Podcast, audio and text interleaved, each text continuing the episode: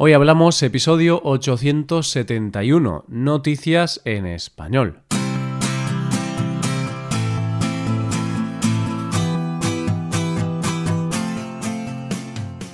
Bienvenido a Hoy Hablamos, el podcast para aprender español cada día. Ya lo sabes, publicamos nuestro podcast de lunes a viernes. En nuestra web tenemos contenido extra relacionado con este episodio. Puedes ver la transcripción completa y una hoja de trabajo con explicaciones y ejercicios que te ayudarán a practicar el vocabulario de este episodio. Este contenido solo está disponible para suscriptores premium. Hazte suscriptor premium en hoyhablamos.com. Hola, oyente, ¿cómo estás? ¿Cómo llevas la semana? Como quien no quiere la cosa, ya estamos en junio y el cuerpo se vuelve un poco más perezoso. Hace más calor, más días de sol y las horas trabajando son cada día más largas. Vamos, que en España apetece más disfrutar del buen tiempo. Pero las horas y los días van pasando, aunque más lentos, y ya es jueves, así que vamos a ver las noticias de hoy. Comenzaremos con la historia de un padre que quería entretener a su hija. Seguiremos con un reto un tanto doloroso y terminaremos con la idea de un bar para mantener la distancia entre sus clientes. Hoy hablamos de noticias en español.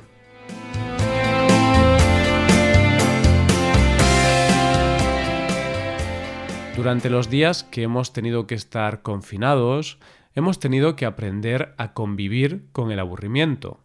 Días en que no sabíamos muy bien qué hacer. Y también hemos aprendido que a veces nos aburrimos y no pasa absolutamente nada. Pero es cierto que en esos días yo pensaba que en el fondo yo, como tantos otros, éramos unos auténticos privilegiados. Porque si no queríamos hacer nada, no lo hacíamos y podíamos tirarnos en el sofá para no hacer nada, ver algo en la televisión, leer o escuchar música. ¿Por qué digo que éramos unos privilegiados? Pues porque yo pensaba en todos esos padres y madres que estaban encerrados en sus casas con niños pequeños, y seguramente tenían que pasar gran parte de su tiempo entreteniéndolos y jugando con ellos. Hablo de esos padres que nunca en su vida habían hecho tantas manualidades, nunca habían visto tantas películas infantiles, nunca habían hecho tantos puzzles, nunca habían cantado o bailado tanto para entretener a sus hijos. Y por supuesto, nunca habían tenido menos tiempo para ellos mismos. Pero hay que reconocer que algunos padres tienen mucha imaginación y han decidido sacar su parte más creativa para divertir a sus hijos y de paso a todo el vecindario. Y si no te lo crees, atento a nuestra primera noticia. Jaime Coronel es un hombre de 34 años que vive en Puerto Llano, Ciudad Real y se ha hecho muy conocido en redes sociales y en los medios de comunicación por la forma que ha tenido de bajar la basura durante este confinamiento. Todo empezó cuando al principio de estar encerrado en casa con su mujer y sus hijos empezaron a ordenar los armarios y encontraron guardado un disfraz de Olaf, el muñeco de nieve de Frozen. Jaime se puso el disfraz para entretener a su hija Mara, de tres años, y cuando llegó la hora de bajar la basura le dijo que iba a hacer algo divertido y que iba a bajar vestido de Olaf. Bajó a las ocho de la tarde, hora en que todos los vecinos estaban en el balcón para aplaudir a los sanitarios, y a su hija y a los vecinos, como no podía ser de otra manera, les hizo mucha gracia. Así que Jaime decidió empezar una tradición, bajar todos los días con un disfraz diferente. Lo lógico es pensar que nadie tiene tantos disfraces como para ponerse uno diferente cada día. Pero dice Jaime que tenía muchos disfraces. También tomó prestados algunos y muchos otros los fabricaron en casa. Así mataba dos pájaros de un tiro, como se suele decir, ya que durante el día se entretenían fabricándolos para luego bajar con ellos. Llegó el día en que los niños pudieron salir a la calle con los padres y Jaime decidió que desde ese día no iba a bajar él solo, sino que su hija se disfrazaba también y bajaban los dos juntos. Pues bien, padre e hija se han convertido en un auténtico fenómeno.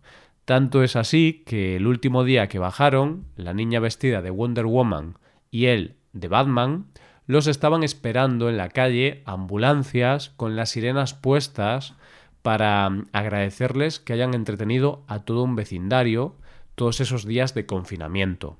Y es que al final esos pequeños gestos han hecho que una situación tan dura sea un poquito más llevadera. Vamos con la segunda noticia.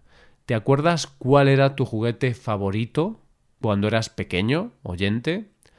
Yo recuerdo que lo que más me gustaba era construir cosas y tenía muchos legos y juegos de esos de bloques de construcción. Construía de todo. Carreteras para mis coches, ciudades para mis muñecos, estaciones de tren. La verdad es que aquellas pequeñas piezas me daban la libertad para construir todo lo que tenía en mi mente. Algunas veces mejor, otras peor, pero a mí me permitía pasar horas y horas entretenido. Pero aquellas piezas de construcción también eran un arma letal, porque no había mayor dolor que cuando jugabas descalzo y pisabas alguna de aquellas piezas. Vamos, yo recuerdo llorar de dolor al pisar alguna sin darme cuenta.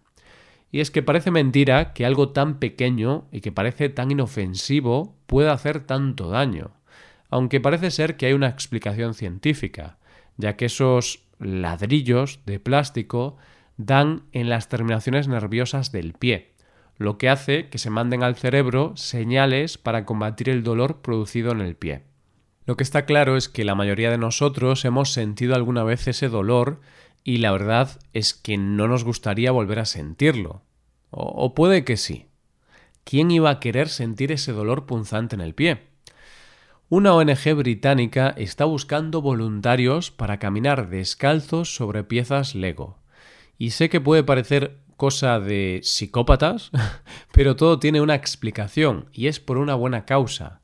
Esta ONG se dedica a ayudar a niños con problemas y han decidido crear este reto para recaudar fondos para los niños con necesidades, ya que para participar en el reto hay que inscribirse a través de su página web y pagar unos 33 euros que se destinarán íntegramente a ayudar a los niños. El reto es sencillo. Grabar un vídeo desde tu casa en el que camines sobre piezas de Lego completamente descalzo, sin ningún tipo de protección en tus pies. Desde la ONG dicen que este reto, además de ser divertido, tiene otro fin, crear conciencia. Dicen ellos que cuando realizas esta actividad te estás forzando a ti mismo a salir de tu zona de confort y ser consciente de todo lo que se puede conseguir con fuerza de voluntad. Es como una metáfora de que para superar obstáculos y nuestros miedos solo necesitamos un poco de fuerza de voluntad. Y es que al final es cierto que va a servir para ayudar a muchos niños. Pero también en esta época de miedo ante la pandemia es una forma de transmitir el mensaje de que los miedos se pueden superar. Solo es cuestión de enfrentarte a ellos. Llegamos a la última noticia de hoy. Hace unas semanas en España empezamos la desescalada para poder volver a la normalidad después de la crisis del coronavirus. Y poco a poco pudimos empezar a hacer cosas que hacíamos antes. Una de las cosas que se podía hacer era ir a las terrazas de los bares, siempre y cuando hubiera una distancia entre mesas y siempre y cuando se pudiera mantener la distancia social entre personas. Yo la verdad es que cuando salí a la calle y vi los bares abiertos y la gente en las terrazas, pensé que me parecía bastante difícil conseguir eso, porque las mesas tienen un tamaño grande y si se sientan varias personas en una mesa, la distancia entre ellos es bastante menos de dos metros.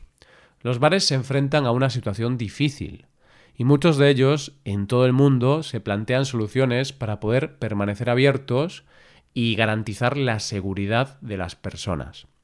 Hay bares que se plantean soluciones como poner mamparas entre mesas y luego hay soluciones como la de la siguiente noticia que no sé si es la más efectiva, pero es bastante original y divertida. la idea la ha tenido un local de la ciudad alemana de Chogerin, que se llama Café Route, y tras su publicación en redes sociales ha dado la vuelta al mundo. En Alemania también han iniciado el proceso de desescalada y han tenido que tomar medidas para que la gente pueda acudir a las terrazas manteniendo la distancia social de seguridad. Para ello, este café ha tenido la idea de crear unos sombreros que les reparten a todos sus clientes. Pero no unos sombreros cualquiera, sino que los sombreros llevan unos churros de natación como medición de la distancia social. La imagen donde se ve a clientes en su terraza con los sombreros, con churros de natación, la ha publicado el propio café con el texto medición de distancia. Y ha levantado entre el público elogios a la vez que críticas. Hay quien dice que es una idea original y divertida, y hay quien duda de la efectividad de la medida, ya que se plantean no solo si sirve para algo, sino también si se desinfecta cada vez que lo utiliza un cliente. Sea como sea, la imagen nos muestra que en estos tiempos de incertidumbre y de acostumbrarnos a la nueva normalidad, es tiempo también de sacar la creatividad que llevamos dentro y que ideas como esta vamos a ver muchas, hasta conseguir la medida más efectiva para poder ir a los bares con la seguridad necesaria. Yo no sé si será efectiva o no, pero lo que sí te puedo asegurar es que si yo fuera a un bar a tomar algo me tuviera que poner un sombrero con churros de natación en la cabeza, me iba a reír un buen rato. y esto es todo por hoy. ¿Qué te han parecido las noticias? Pues dejarnos tus impresiones en nuestra web. Con esto llegamos al final del episodio. Te recuerdo que en nuestra web puedes hacerte suscriptor premium para poder acceder a la transcripción y a una hoja de trabajo con cada episodio del podcast. Todo esto lo tienes en hoyhablamos.com. Esto es todo, mañana volvemos con dos nuevos episodios. Lo dicho, nos vemos en los episodios de mañana. Pasa un buen día, hasta mañana.